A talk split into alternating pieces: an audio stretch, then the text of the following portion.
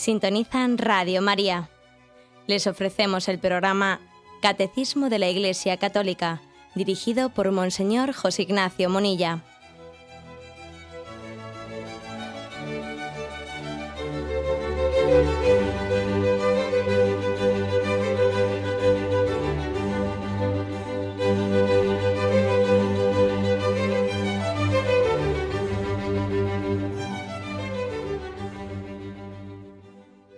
Cordial saludo a todos los oyentes de Radio María.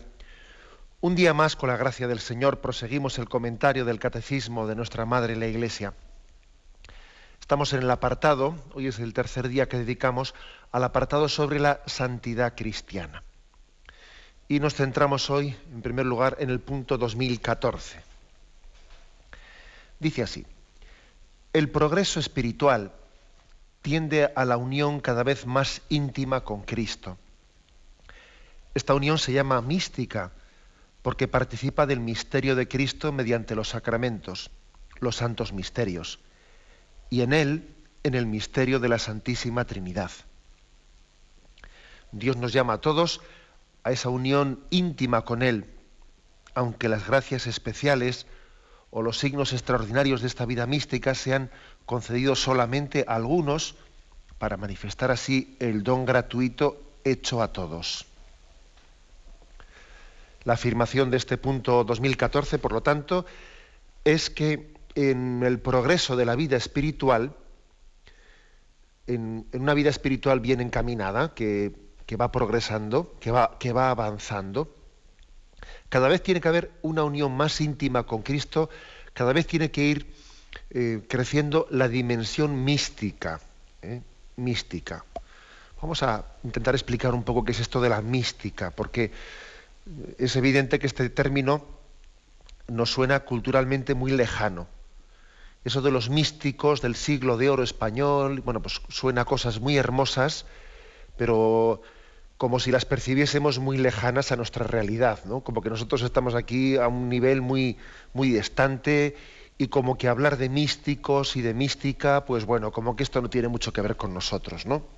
Nosotros estamos a un nivel mucho más, mucho más de principiantes y bueno, son cosas que admiramos, muy bonitas, hermosas, son cosas más de admirar que de imitar.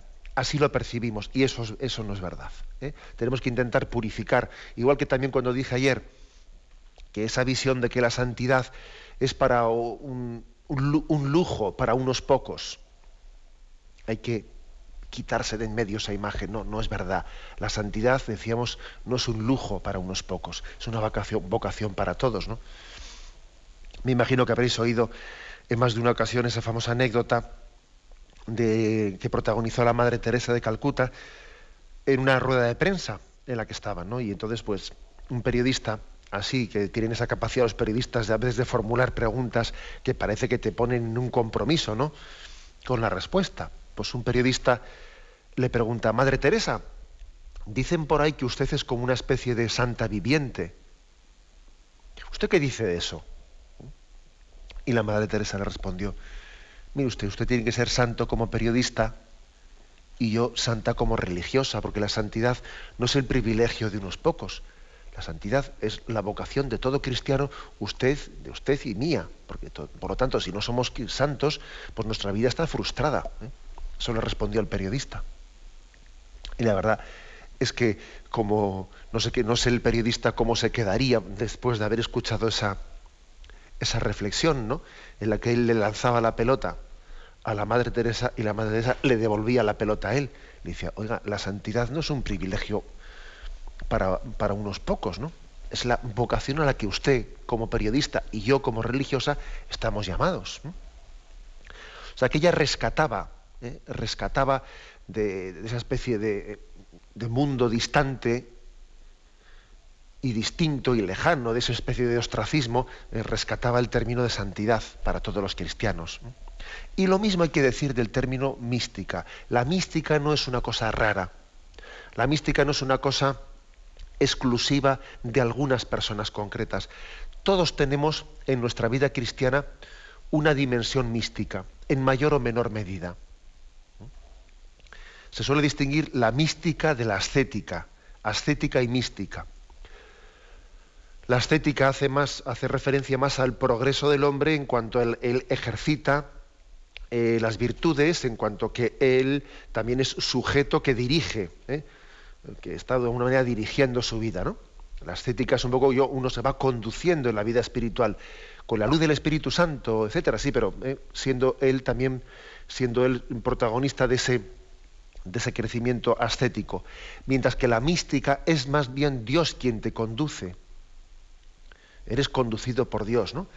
La ascética es más propia, en ella se ejercitan más las virtudes, mientras que la mística se ejercitan más los dones del Espíritu Santo. ¿Mm? Podríamos distinguir pues, que en la ascética tú conduces el coche y en la mística hay un chofer que te lleva. ¿eh? Hay un chofer que te lleva. Pues es el Espíritu Santo el que toma las riendas de nuestra vida espiritual de una manera pues, muy, muy en directo, ¿eh? en directo, siendo Él directamente quien la conduce. Esa podía ser, dicho así con términos sencillos, la diferencia entre ascética y mística.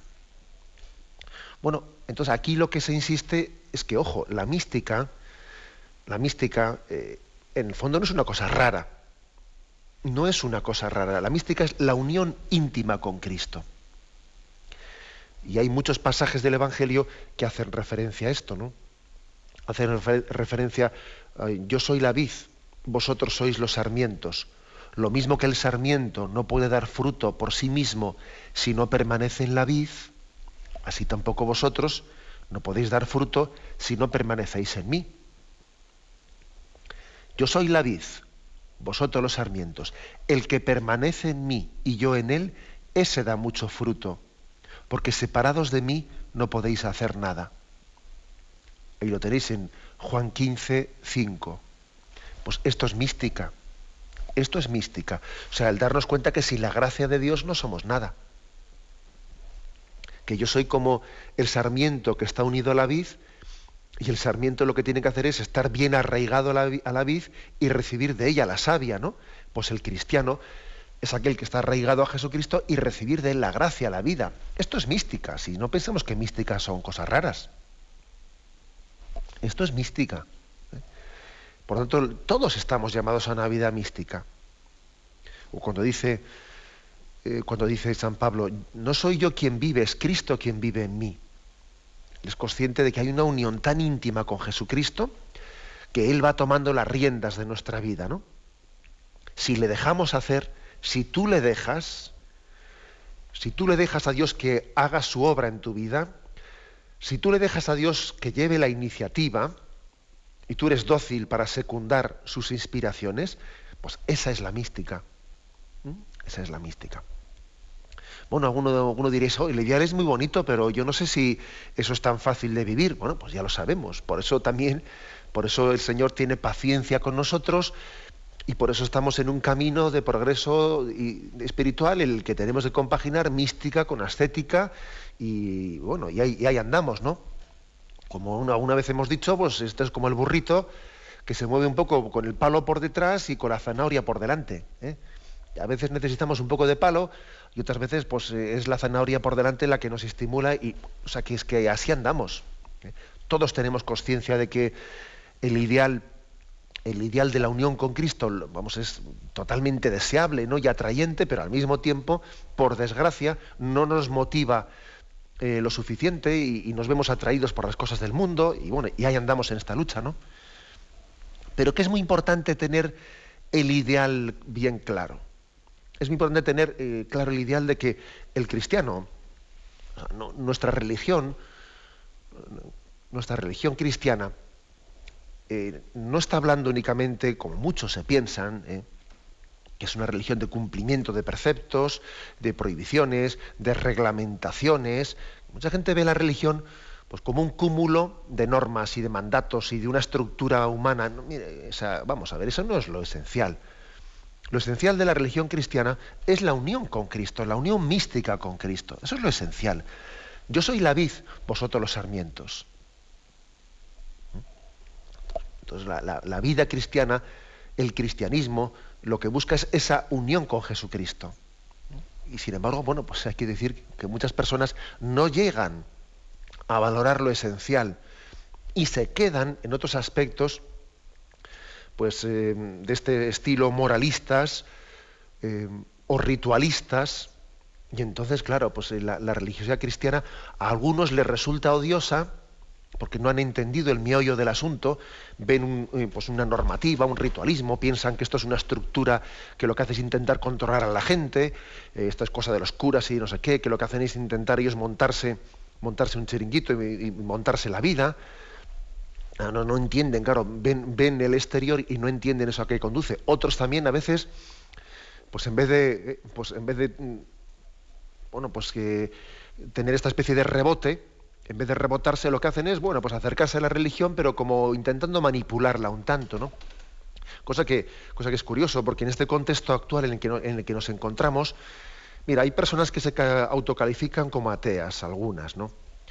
Aunque no sean las, la mayoría otras se, califican como indiferentes o agnósticas y luego hay creyentes, creyentes practicantes y creyentes eh, no practicantes, pero, pero al margen de esto, al margen de estos autoposicionamientos, que fíjate que tiene importancia lo que he dicho, ¿no? Hay muchas personas que se acercan al fenómeno religioso eh, como manipulándolo, sin entenderlo, sin entenderlo verdaderamente, sin entender que lo principal es la unión con Cristo. A veces esta manipulación es como involuntaria, inconsciente, pero es real, es real esa manipulación. Se trata de muchas personas que pueden valorar la religión en la medida que resulte de una cierta utilidad social. Es decir, en la medida en que sea un escudo protector contra la degradación moral de nuestros días. ¿eh? Son aquellas personas que no dudan en adornar con un cierto baño religioso la educación de sus hijos, con la esperanza de que mientras que estén ocupados en cosas buenas, pues evitarán males mayores. No les gustaría que sus hijos cayeran en ciertas lacras de nuestros días, droga, terrorismo, desarraigo familiar, y por eso utilizan la religión como un dique de contención contra vicios morales. Pero en el fondo no les importa tanto la religión en sí misma. Eso de la unión con Jesucristo, eh, yo soy la vid, vosotros los sarmientos, eso, eso les suena, eh, vamos, no les importa tanto la religión en sí misma, lo que les importa es los efectos beneficiosos que puedan desprenderse de ella. Si encaminan a sus hijos a una educación religiosa, no lo hacen por fe y por amor a Dios, sino que lo hacen por el temor a que sus hijos se vean involucrados en lo que consideran pues, un triste panorama actual, y tienen razón, ¿no?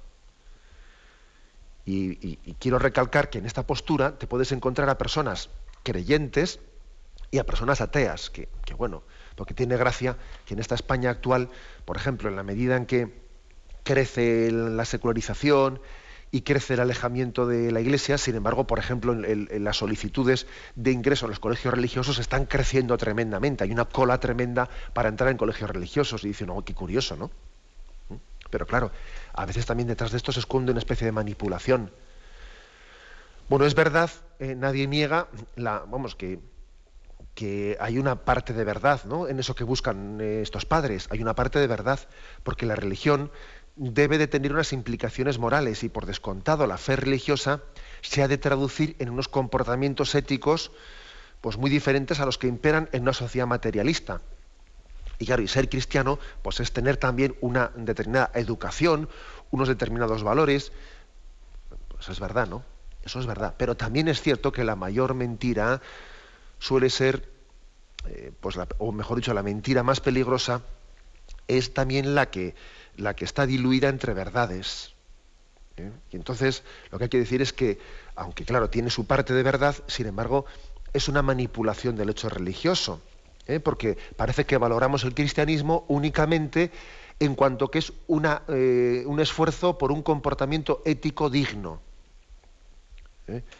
Con frecuencia, por ejemplo, se puede decir, ¿no? se puede escuchar a, quienes se acercan así con esta intención manipuladora a la Iglesia Católica, se puede escuchar palabras como decir, bueno, aquí lo importante no es rezar o no rezar, lo importante no es creer o no creer, sino ser un hombre de bien. Oiga, mire usted, como si lo primero no tuviese que ver nada con lo segundo. Como si nosotros separásemos la mística de la ética nosotros no separamos la mística de la ética, nosotros no podemos separar la fe de la moral, no podemos separarlas.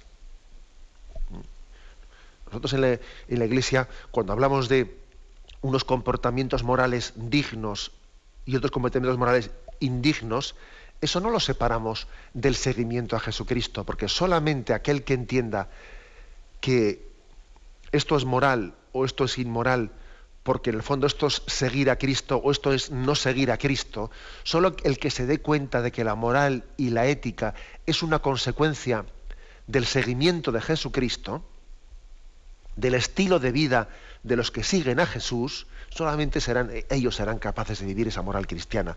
De lo contrario, si separamos la mística de la moral, eh, estamos pervirtiendo la religiosidad cristiana. ¿Mm? Por lo tanto, mucho ojo con esas frases ¿no? que tanto se, prodigan por ahí. Aquí lo importante no es rezar o no rezar, lo importante no es tanto creer o no creer, sino ser un, hombre de bien. Pero hombre, y, o sea que son dos cosas separadas, ¿no? O sea que Jesús, Jesús, su, vida, su gracia, la, la, vida de unión con Él, es una cosa que se puede separar de la segunda, ¿o qué? ¿O cómo es esto? ¿Mm? Por el contrario, ¿no? Muy al contrario, la religión cristiana en primer lugar y sobre todo es un seguimiento personal de Jesucristo, que como consecuencia lleva un estilo de vida, claro, una moral, ¿no? Pero es una auténtica manipulación el pretender separar la mística de la ética, es una manipulación. ¿eh? Y muy en boga en nuestros días. ¿eh?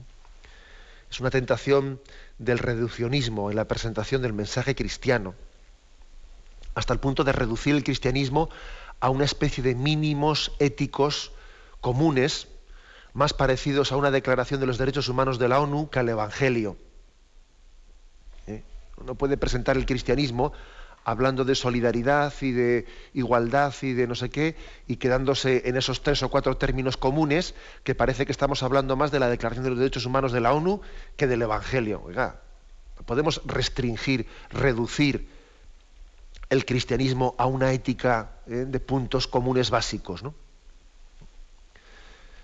Vamos, en conclusión, ¿no? Que ocurre hoy en día que cuando alguien llega a comprender ¿no? que, que la religión es mucho más que un instrumento para no caer eh, pues en ciertas pues en ciertos caminos no indignos o cuando la religión es mucho más que, que, intentar enseñar una buena educación a un joven es mucho más que eso no oiga la religión no, no se reduce a enseñar una buena educación.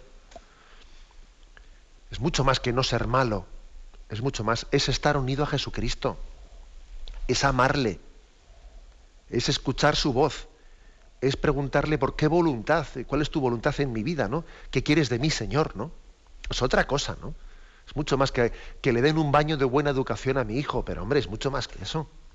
A veces cuando uno eh, pues, descubre eso, pues es que le atacan de, le atacan como si fuese un sectario. No, es que eso es un poco, eso es ser un sectario, ¿no? Como si lo que, como si lo que fuese lo normal sería una religiosidad que no se meta en la unión con Jesucristo, que se quede exclusivamente en los aspectos éticos. Pues no, pues mire usted, no.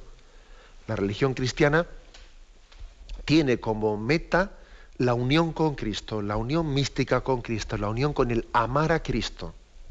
¿Mm? Amar a Cristo. No en vano, el primer mandamiento es amarás a Dios con toda tu alma, con toda tu mente. Eso es mística. ¿Eh? Curioso que el primer mandamiento no es tienes que ser una buena persona. No tienes que hacer mal a nadie. No, no dice eso. El primer mandamiento no se queda en esa especie de ética de mínimos comunes, ¿no? No dice sé, vamos, ser respetuoso. No, pues no. Pues el primer mandamiento es amarás a Dios con todo tu corazón. Luego la mística, la unión directa con Cristo, no forma parte de la esencia del cristianismo. Bien, tenemos un momento de reflexión y continuamos enseguida.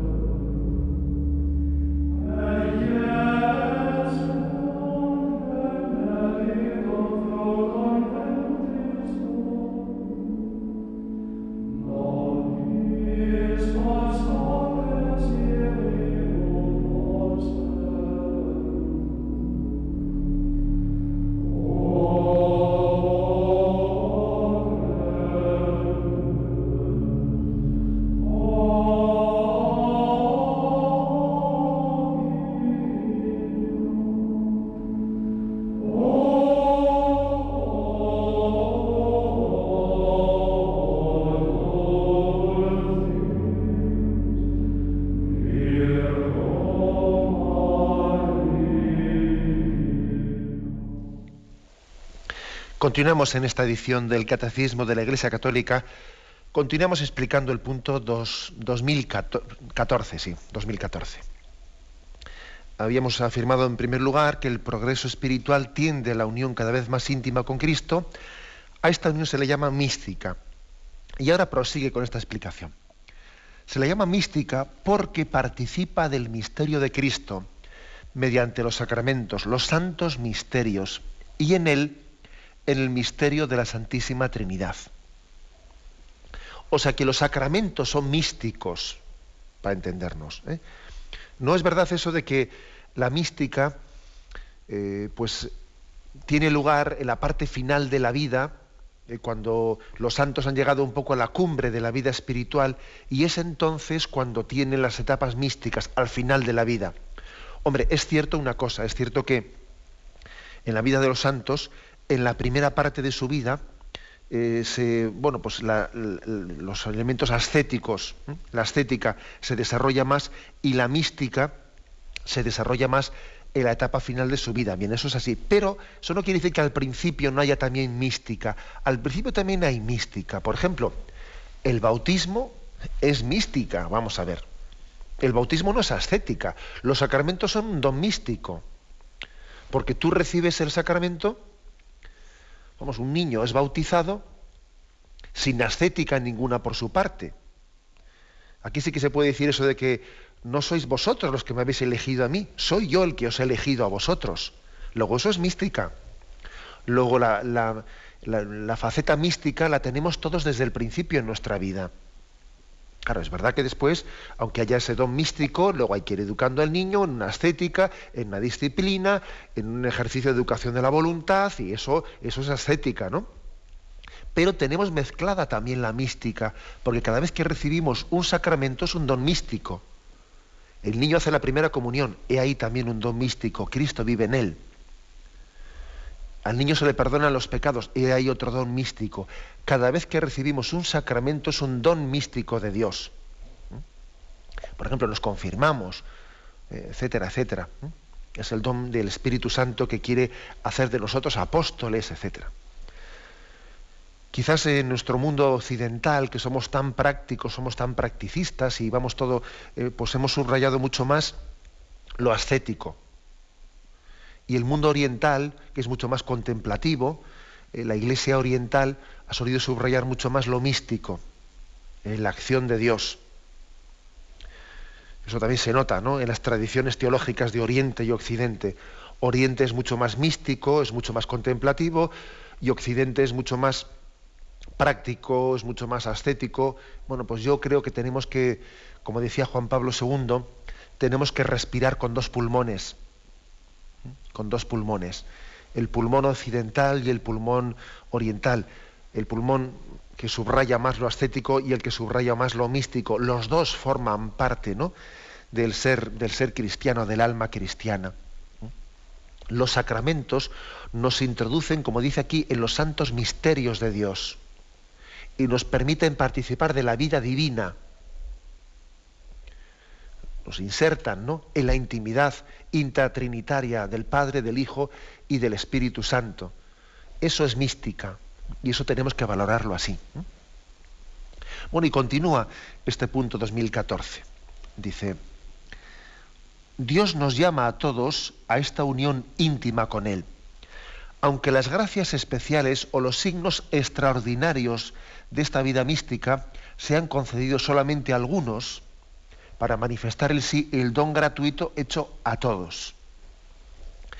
Muy interesante esta, esta afirmación del catecismo. Dice, esos dones extraordinarios, así digamos milagrosos, que a veces ha habido en algunos santos místicos, que han tenido dones místicos, eh, pues por ejemplo, igual hemos observado que, que algunos santos han tenido dones místicos milagrosos, como que por ejemplo tienen los estigmas de la pasión de Cristo. San Francisco de Asís, San Pío de Petralcina, pues han tenido en sus manos, en su costado, las heridas de las llagas de Cristo. Un don místico especial, ¿no? Otros santos en, su oración han tenido una oración de, tener arrobamientos, de, hasta perder eh, la conciencia y estar unidos con el Señor que esos arrobamientos místicos, esos ser como arrebatados en la oración que parece que se trasladan a, otro mundo hablando con Dios, ¿no? Y parece que dejan de estar con nosotros. Algunos santos han tenido esos arrobamientos, ¿no? Y otros muchos, y otros muchos signos más. ¿eh? Por ejemplo, también algunos, eh, ha habido en la historia de la Iglesia algunos milagros eucarísticos en los que el Señor, en la celebración de la Eucaristía, ha permitido que una, que una forma, que el pan eucarístico sangre y que de esa manera se signifique que en él se está eh, haciendo presente el sacrificio de Cristo. Estos son hechos extraordinarios que lo importante, como dice aquí en este punto del catecismo, son gracias especiales, extraordinarias, que se concede a algunos para manifestar así el don gratuito hecho a todos. Muy interesante esta frase, ¿eh? muy interesante, porque en ella se está subrayando que nosotros no tenemos que quedarnos un poco en el espectáculo de que, fíjate, ¿sabes que a tal santo le ocurrió no sé qué? Fíjate que el Padre Pío, el Padre Pío tenía en sus manos los estigmas y, y entonces podía haber muchos curiosos que se acercasen a él como, eh, pues, por el morbo, ¿no? Por el morbo del espectáculo, de que mira que lo tiene y, y mira, hay una foto en la que parece que se le ve un poco. Y, a veces, claro, estos fenómenos místicos pueden suscitar un tanto de morbo. Y dice la Iglesia, cuidado, que esos hechos místicos, que por otra parte la Iglesia siempre quiere que sean vividos con mucha discreción, no haciendo un espectáculo de ellos, esos hechos místicos, lo importante es que son un signo que Dios da a algunos para manifestar el don gratuito hecho a todos. O sea, lo que a ese santo le ha ocurrido de una manera tan gráfica y tan sensiblemente palpable, está significando algo que lo tenemos todos, que lo tenemos todos. A ver cómo es eso, que yo creo que conviene, eh, conviene subrayar este aspecto concreto. ¿no? Por ejemplo, y luego pongo algún ejemplo más, pero el primero, ¿no? Pues eh, lo de la estigmatización. El hecho de que algunos santos hayan tenido ese signo de los estigmas, eh, las huellas de la pasión de Cristo, pues grabadas en su cuerpo, ¿no? Pues en las manos, en los pies, en el costado, y además la han tenido como el Padre Pío durante, durante 50 años, ¿no? sin que esas heridas se infectasen, eh, siendo examinadas por médicos, por tal y por cual. ¿no? Eso, eso no es un espectáculo, ¿eh? no es un espectáculo, digamos, entre, para suscitar curiosidad, sino que es un signo de Dios para que todos caigamos en cuenta, caigamos en cuenta de que el cristiano está unido a la pasión de Cristo y que llevamos en nosotros la pasión de Jesucristo. Y de que el cristiano tiene que estar unido a Cristo crucificado. Es, esto es muy importante, ¿no? Aquí lo importante no es hacer ningún, ningún espectáculo, no, no. Llevo en mí las huellas de la pasión de Cristo. Y, y Jesús, y yo sufro con Cristo, y yo amo a Cristo crucificado. Y un cristiano tiene que amar la cruz de Cristo. Tiene que identificarse con Cristo crucificado. Luego, eso que le ocurrió a algunos santos, ¿no? La historia de la Iglesia de una manera muy visible, como San Francisco de Asís, etcétera, es un recordatorio para que todos nosotros nos unamos a Cristo íntimamente con Él, ¿no? Recuerdo unos jóvenes que habían visto que habían visto una película de estas así que a veces hay morbosas, ¿no? Pseudo religiosas, diría yo, no auténticamente religiosas, ¿no? No sé si era estigmata, bueno, alguna película de estas no muy recomendables, que salía ahí una persona que recibía los estigmas de Jesucristo, y entonces, claro, pero lo planteaban no en un contexto religioso místico, sino en un contexto así paranormal, ¿no? Y entonces me viene uno de estos jóvenes y me preguntan, Oye, José Ignacio, y entonces, eh, ¿por qué Dios le, castigó a esa persona y le mandó los estigmas? Y dice, hombre, le castigó, no. No digas le castigó, mandándole los estigmas. Es que, claro, digo, a ver cómo yo le hago entender a este joven que esos estigmas de la pasión de Jesucristo no, son, no es que sean un castigo a ese santo, sino todo lo contrario, ¿no? Es un don del amor de Dios, que ese santo que ama tanto a Cristo crucificado y se identifica tanto con, con Jesús, que Él le ha dado el don el don de participar también de la pasión de Jesucristo. Llevo en mi carne, ¿no? Completo en mi carne lo que falta a la pasión de Cristo. eh, dice San Pablo también. A ver cómo le hago entender yo a este que esto no es una especie de ni de castigo ni nada, sino que forma parte de una mística de la unión con Cristo crucificado. O sea que lo que dice aquí el catecismo es que incluso esos hechos extraordinarios, que se dan, pero se dan muy pocas veces, claro, ¿eh? se dan muy pocas veces y que la Iglesia también ha, sometido a estudio, ¿no? La Iglesia suele someter a estudio estos casos, pues sencillamente pues para intentar preservarnos de, posibles manipulaciones, de algunos embaucadores o, de autoengaños de algunas personas, ¿no? Sí que estudia estos fenómenos, ¿no? Aunque siempre lo hace con mucha prudencia, ¿no? La Iglesia dice, mira, lo, principal no es ese fenómeno en sí. No hagamos de esto una especie de morbo, de curiosidad sino date cuenta que lo que ese que el don que Dios le ha dado a ese santo visible y sensiblemente es un recordatorio de un don místico que todos estamos llamados a vivir. En este caso concreto, ¿eh? pues la unión con la pasión de Jesucristo. El que nos demos cuenta de que todos estamos llamados a una identificación con Cristo crucificado, en ese enamoramiento que tuvo San Francisco de Asís con él. ¿eh? Bien, tenemos un momento de reflexión y continuaremos enseguida.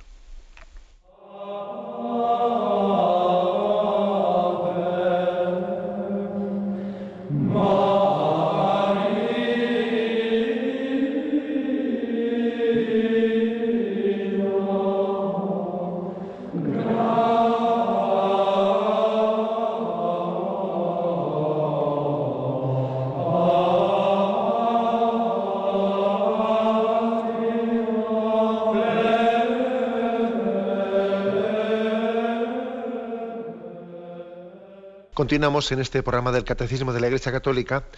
Estamos concluyendo y comentando el punto 2014, que habla de la mística.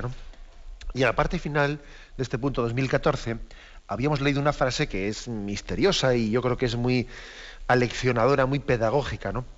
Dice que como Dios llama a todos a la unión íntima con Él, que esa mística es vocación común para todos. Y dice, aunque, haya gracias especiales, signos extraordinarios, milagrosos, ¿no?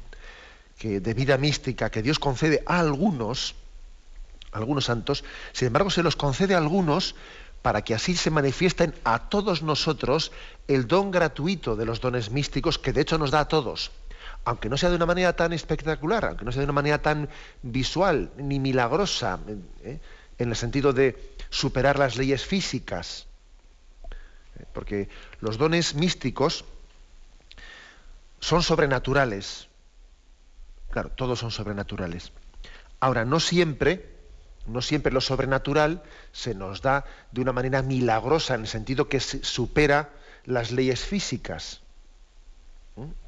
A veces Dios ha querido ¿no? que existan esas esos dones, que esos dones sobrenaturales en algunos santos tengan también unas manifestaciones que superen lo físico. Por ejemplo, antes he puesto, el caso de, de los estigmas, ¿no? de la pasión de Cristo que algunos santos han tenido. Por ejemplo, los dones místicos que, eh, que, han tenido también Santa Teresa de Jesús, San Juan de la Cruz y otros santos en la oración. Los dones del el arrobamiento místico, ¿no? El que de alguna manera alguien que está en oración sea como elevado, sea arrebatado por el Señor la intimidad de la oración, de manera que incluso hasta parece que, pierde la, la conciencia, ¿no? Y está como introducido en la oración de una manera tremenda con Él. Eso también es un don que algunos santos han tenido, pero que nosotros no tenemos que verlo como un espectáculo, como dice aquí, sino entender que eso es un signo para que todos nosotros recordemos que la oración es una intimidad profunda con Dios. Y no solamente es hablarle a Dios, sino dejarle que Él nos hable. Que la oración no es un monólogo, es un diálogo. Y por lo tanto es una mística. ¿Eh? La oración no es... Eh, claro, si la, oración fuese una técnica humana, una técnica de relajación, una técnica de autoexpresión. ¿eh? Algunas personas, por ejemplo, confunden oración con hablar o pensar. No, la oración con Dios no es pensar.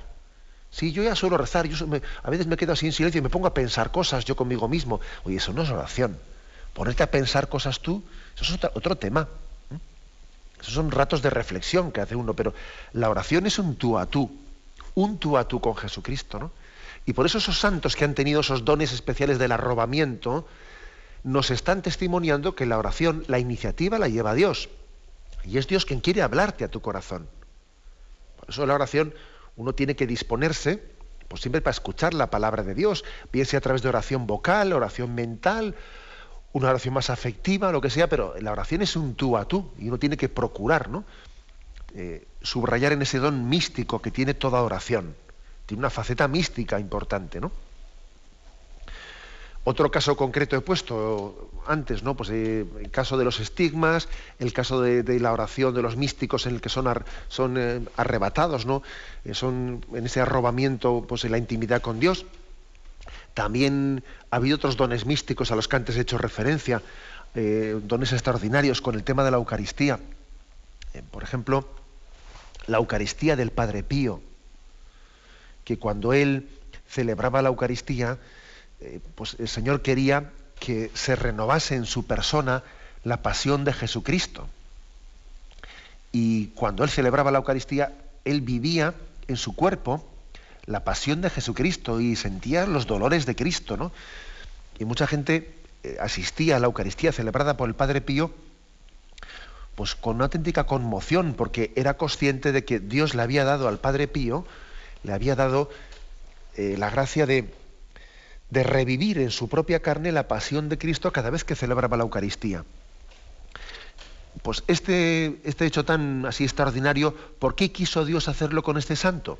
Pues como he dicho antes, no por hacer un espectáculo de morbo, no, sino por recordarnos a todos que la Eucaristía es la actualización de la pasión de Jesucristo. De una manera incruenta. ¿eh? Decimos que la Eucaristía actualiza de forma incruenta la pasión de Cristo.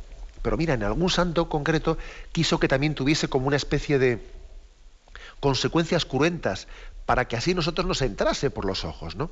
De lo contrario parece que no somos sensibles a ese don de lo que es la Eucaristía. O también han ocurrido en la historia de la Iglesia algún otro milagro eucarístico, por ejemplo, en torno a las misas gregorianas, a las misas gregorianas, en algún contexto en el que había algunas herejías que negaban, eh, negaban el, sentido del, valor de la redención, de la, bueno, precisamente de la renovación de la pasión de Cristo en la celebración de la Santa Misa. Y entonces también se produjo ante San Gregorio el milagro eucarístico de que en, en el momento en que él celebraba ¿no? la Eucaristía, él veía como de las llagas de Cristo, de las llagas de Cristo brotaba también la sangre que iba al cáliz, ¿no? Y era, fue como un hecho milagroso, un hecho milagroso para significar lo que de hecho ocurre en toda Eucaristía, porque en toda Eucaristía, aunque no haya ningún hecho milagroso perceptible a los ojos humanos, está teniendo lugar un don místico, que es la actualización del sacrificio de Cristo. Y si en tiempos de San Gregorio el Señor quiso hacer aquel milagro sensiblemente perceptible, fue, como he dicho antes, no por un morbo de espectáculo, sino para que nosotros recordemos que nuestra misa diaria, esa misa diaria que a veces tenemos el peligro de, que sea rutinaria, de que sea aburrida, o de que sea tal, en esa misa diaria está teniendo lugar ese misterio de la actualización del sacrificio de Cristo. También ha habido en la historia de la Iglesia algún, hecho extraordinario, además repetido en más de una ocasión, de que algún sacerdote que celebraba la Eucaristía y le tenía, era tentado de dudas de fe, de dudas de fe de si el Señor estaba presente o no estaba, es verdad o no es verdad, ¿no? Eh, pues el dogma de fe de que Cristo está presente en la Eucaristía, cuando era tentado y sufría ¿no? por, esa, por esa duda de fe, pues el Señor también concedió en más de una ocasión en la historia de la Iglesia el milagro de que esa forma que consagraba pues tuviese también el hecho milagroso de, que sangraba, ¿no? Y de ella brotaba la sangre de Cristo para afianzar y para fortalecer así también la fe de los que celebramos la Eucaristía. Y bueno, es un poco también lo que, lo que el Señor le dijo a Tomás, ¿no? Porque me has visto, has creído.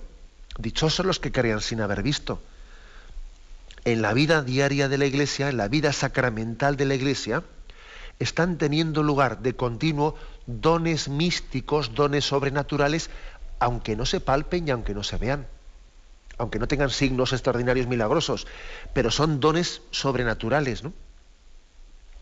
Y algo parecido a lo que el Señor le dijo a Tomás, ¿no? Él necesitó tocar a Jesús para hacer el acto de fe. Y Jesús le dijo, Tomás, porque me has visto, porque me has podido palpar, has creído, ¿no? Dichosos los que creían sin haber visto, dichosos los que perciban por la fe el don místico, el don místico sin necesidad de haber sido testigos, ¿no? De ningún hecho extraordinario. Y den gracias a Dios por esos signos extraordinarios místicos que a veces ha hecho en su iglesia, porque confirman y fortalecen nuestra fe y nos dan también el sentido profundo de la fe cristiana. En resumen, ¿no? y concluimos en esta explicación que hemos hecho hoy del punto 2014. El resumen es que la mística, la mística no es algo raro. No, la mística es la vocación común de todos los cristianos, que estamos unidos, que estamos llamados a tener una unión con Jesucristo como el sarmiento con la vid. Y sin la gracia de Cristo no somos nada. Si Él de continuo no nos mueve y no nos infunde su Espíritu Santo, no somos nada. Y tenemos que crecer en esa unión con Jesucristo, ¿eh? que nuestra vida sea un continuo crecimiento en esa unión con Él, de forma que podamos llegar a decir, como San Pablo, no, no soy yo quien vive, es Cristo quien vive en mí. Y vivo del amor de mi unión con Él. Lo dejamos aquí. Me despido con la bendición de Dios Todopoderoso, Padre, Hijo y Espíritu Santo descienda sobre vosotros. Alabado sea Jesucristo.